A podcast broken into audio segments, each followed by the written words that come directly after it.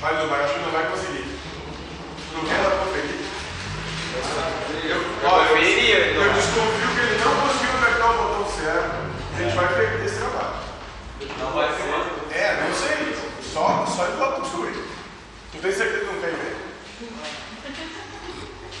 Mas depois, o mentor vai brigar contigo, né? Tá bom. Bom, gente, bem-vindos a mais uma quinta-feira.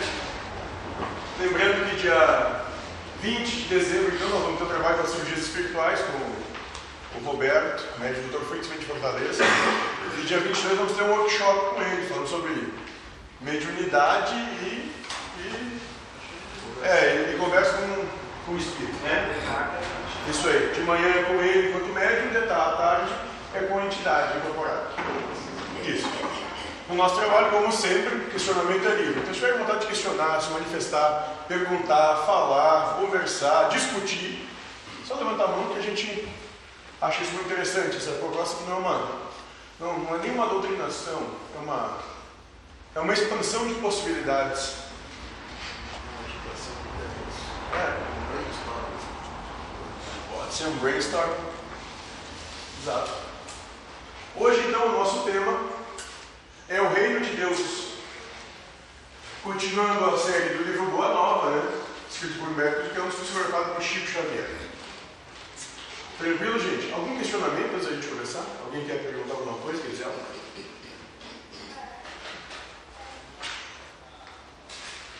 Então vamos lá.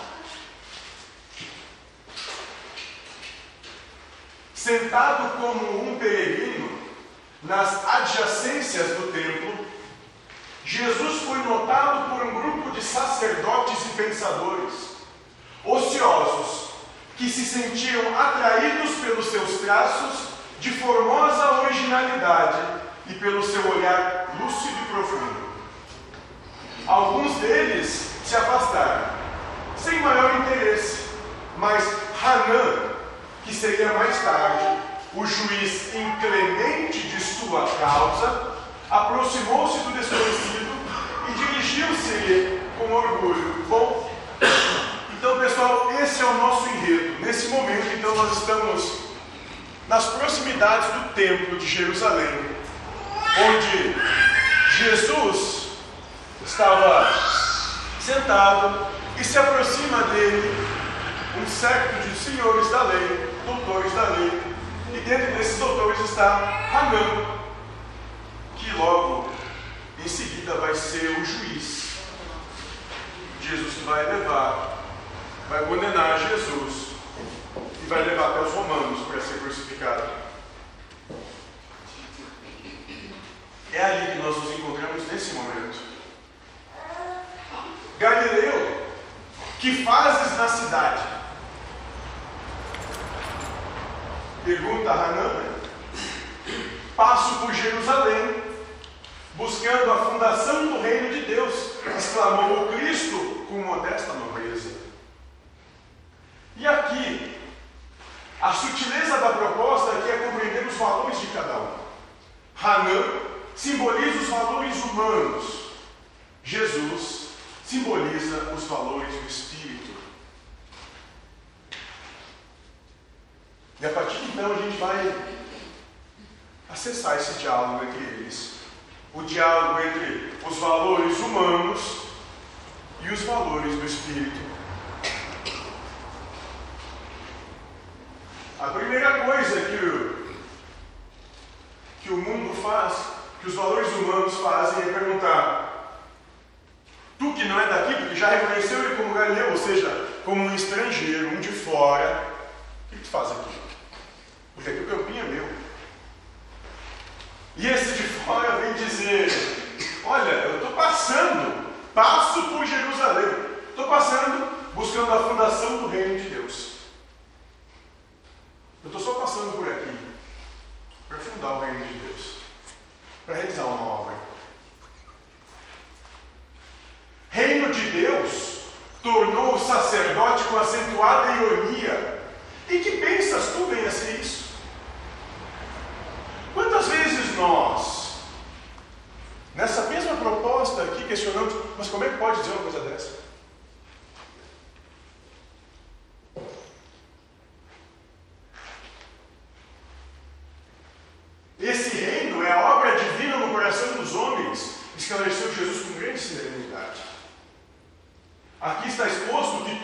fazer aqui? Realizar a obra divina em nosso coração.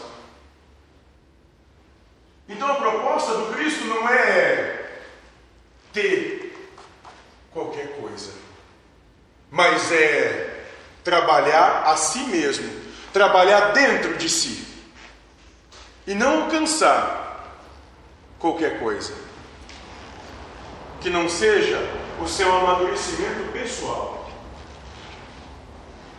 Esse reino é a obra divina no coração dos homens. Se quiserem saber, então, o que é o reino dos céus, é a obra a ser realizada no coração de cada um. Obra divina em tuas mãos, revidou Hanã com uma gargalhada de desprezo. Olha, como a presunção humana trabalha. Mas quem quer dizer uma coisa dessas? E continuando as suas observações irônicas, perguntou: Com que contas para levar avante essa difícil empresa? Quais são os teus seguidores e companheiros? Em momento nenhum, o humano vai buscar o aprofundamento da proposta, mas sim busca espelhamento do que acontece no mundo. O sistema humano de vida ironiza o que é do espírito, porque não conhece, porque não pertence a isso.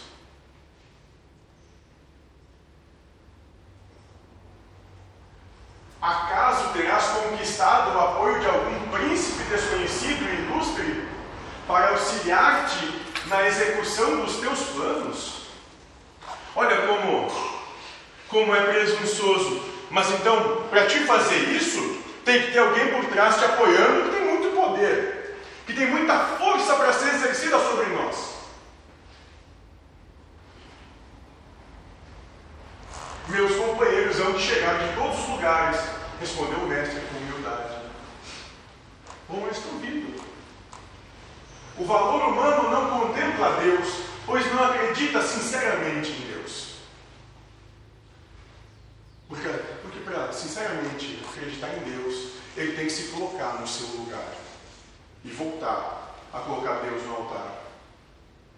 O Espírito tem fé em Deus, não questiona a sua obra, Baixa a cabeça, é aqui, então vai. Não quero saber como, por quê, para quê, onde, se eu vou ganhar alguma coisa. Não. Pega e vai. É isso, é isso aqui? Então vamos. Não questiona. Porque tem fé. Uma entrega que não tem condição nenhuma e ela acontece com confiança que seja lá o que vier. É o que eu preciso, é o que eu mereço. Sim, observou Hanan. Os ignorantes e os tolos estão em toda parte na terra. Certamente que esse representará o material de tua edificação. Entretanto, propões-te realizar uma obra divina e já viste alguma estátua perfeita modelada em fragmentos de lama? Olha como é. Então ele já está dizendo, bom, para te seguir, não pode ser como eu. Tem que ser gente muito tola, ignorante por atrás de ti, né? Ele já está dizendo isso, por isso. O sistema humano quer impor suas verdades para se manter vencedor sempre. A todo momento, tendo um de vencer. Não é assim a vida. Eu tenho que sempre estar na frente, eu tenho que sempre ser melhor, eu tenho que sempre conquistar. Não importa que preço, custo, como, onde. E subir. O degrau da cabeça do sistema, o degrau do sistema humano é a cabeça do seu próximo. Esse é o degrau que o sistema humano propõe para te escalar os seus píncaros. Não contempla a virtude, contempla só a conquista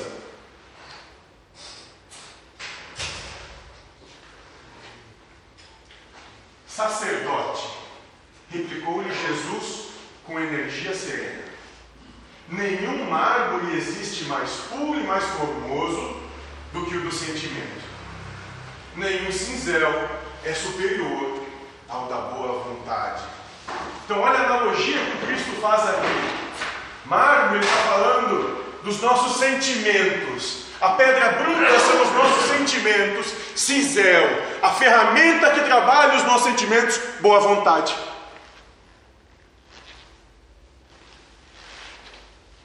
A matéria-prima do Espírito é o sentir o amor de Deus, sentir com lucidez, compreendendo a manifestação de Deus na sua existência.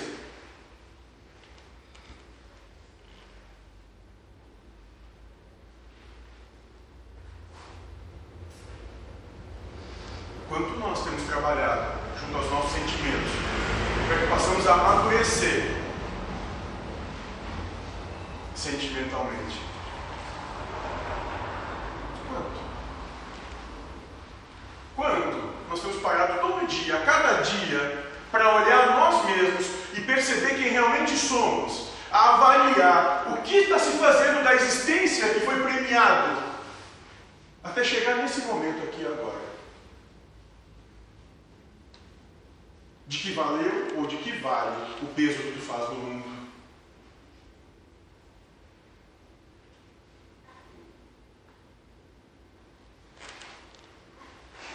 Impressionado com resposta firme e inteligente, o famoso juiz ainda interrogou: Conheces Roma ou Atenas?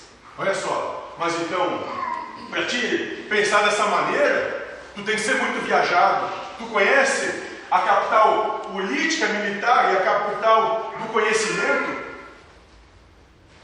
E o Cristo vai responder: Conheço o amor e a verdade. Jesus. Olha, eu não, conheço, preciso conhecer Roma, e até eu não preciso conhecer o poder e o conhecimento, mas eu tenho o amor e a verdade.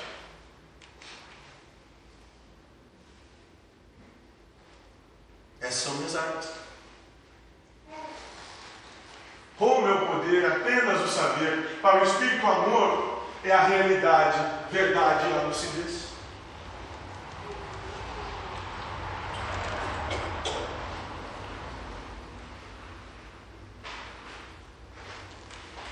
Tens ciência dos códigos da corte provincial e das leis do templo? inquiriu Hanan inquieto. Bom, ele já estava começando a se sentir acuado, porque, mesmo diante de todo o seu entendimento e toda a sua pseudo-sabedoria nas coisas do mundo, ele não está conseguindo demover aquele indigente que ele vê na sua frente, porque nem sandálias tinha. Então ele começa a dizer: Mas tu conhece as leis que regem? Aqui onde nós estamos? As leis do mundo? Tu as leis do mundo?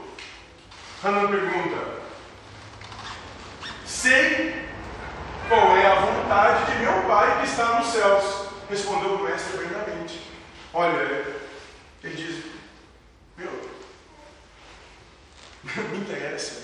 São as coisas do Espírito. Minha proposta não é desse mundo.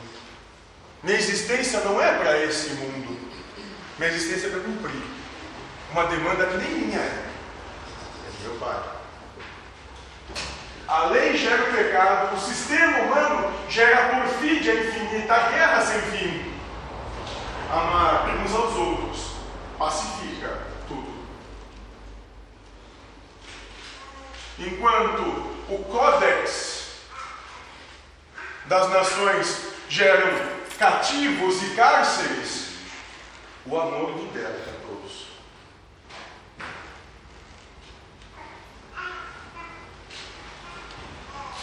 O sacerdote o contemplou irritado e, dirigindo-lhe um sorriso de profundo desprezo, demandou a torre Antônia em atitude de orgulhosa superioridade.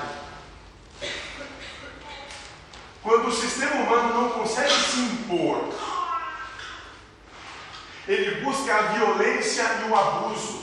A torre representa o uso da força para com aqueles que não se submetem ao sistema humano de vida.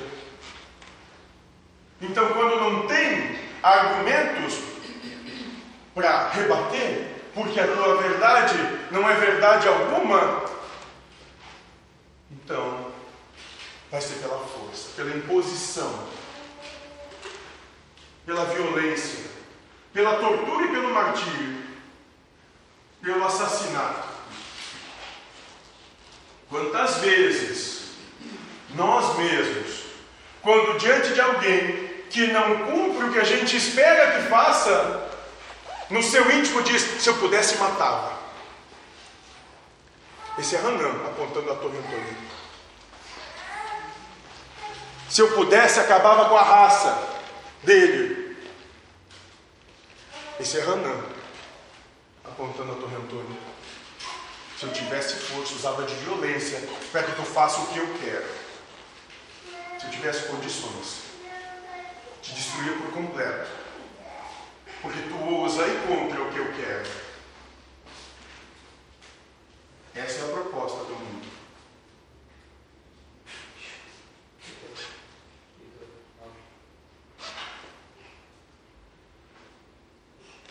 Esse reino é a obra divina no coração dos homens. Qual a atenção que você tem dado à sua obra divina em seu coração? Quando o reino de Deus despertará em você? Quantas oportunidades, todos os dias, todo o tempo, cada um de nós tem tido para despertar essa obra divina, para alcançar esse reino. E nós preferimos ficar chorando, se lamentando, reclamando, murmurando o que acontece na vida, porque Deus deve ser muito estúpido e ignorante por fazer as coisas como Ele faz. Deus não deve saber de coisa alguma, porque Ele não contempla os teus anseios. Deus deve ser um déspota, tirano, vilipendiador porque ele não cumpre o que tu deseja. Não é assim?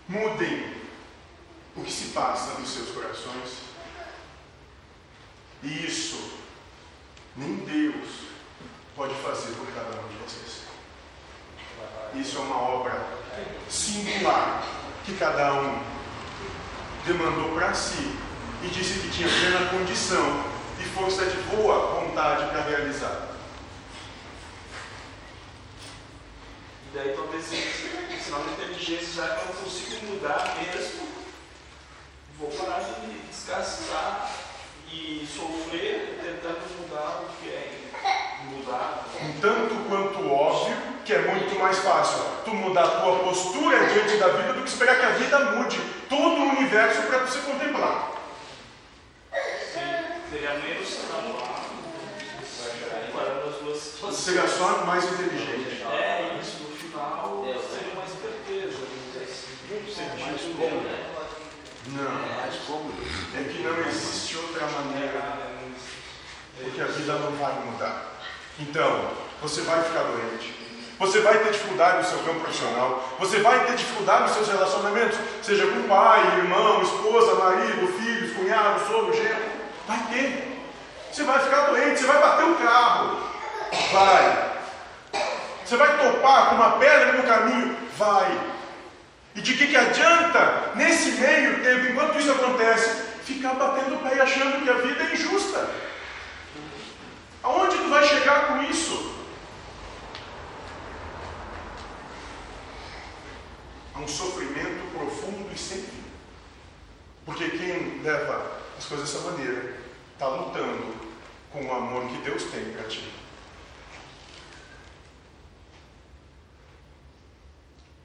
O que me parece razoável compreender que a única certeza ao aqui chegar é que daqui vai se despedir, ao nascer, vai desencarnar.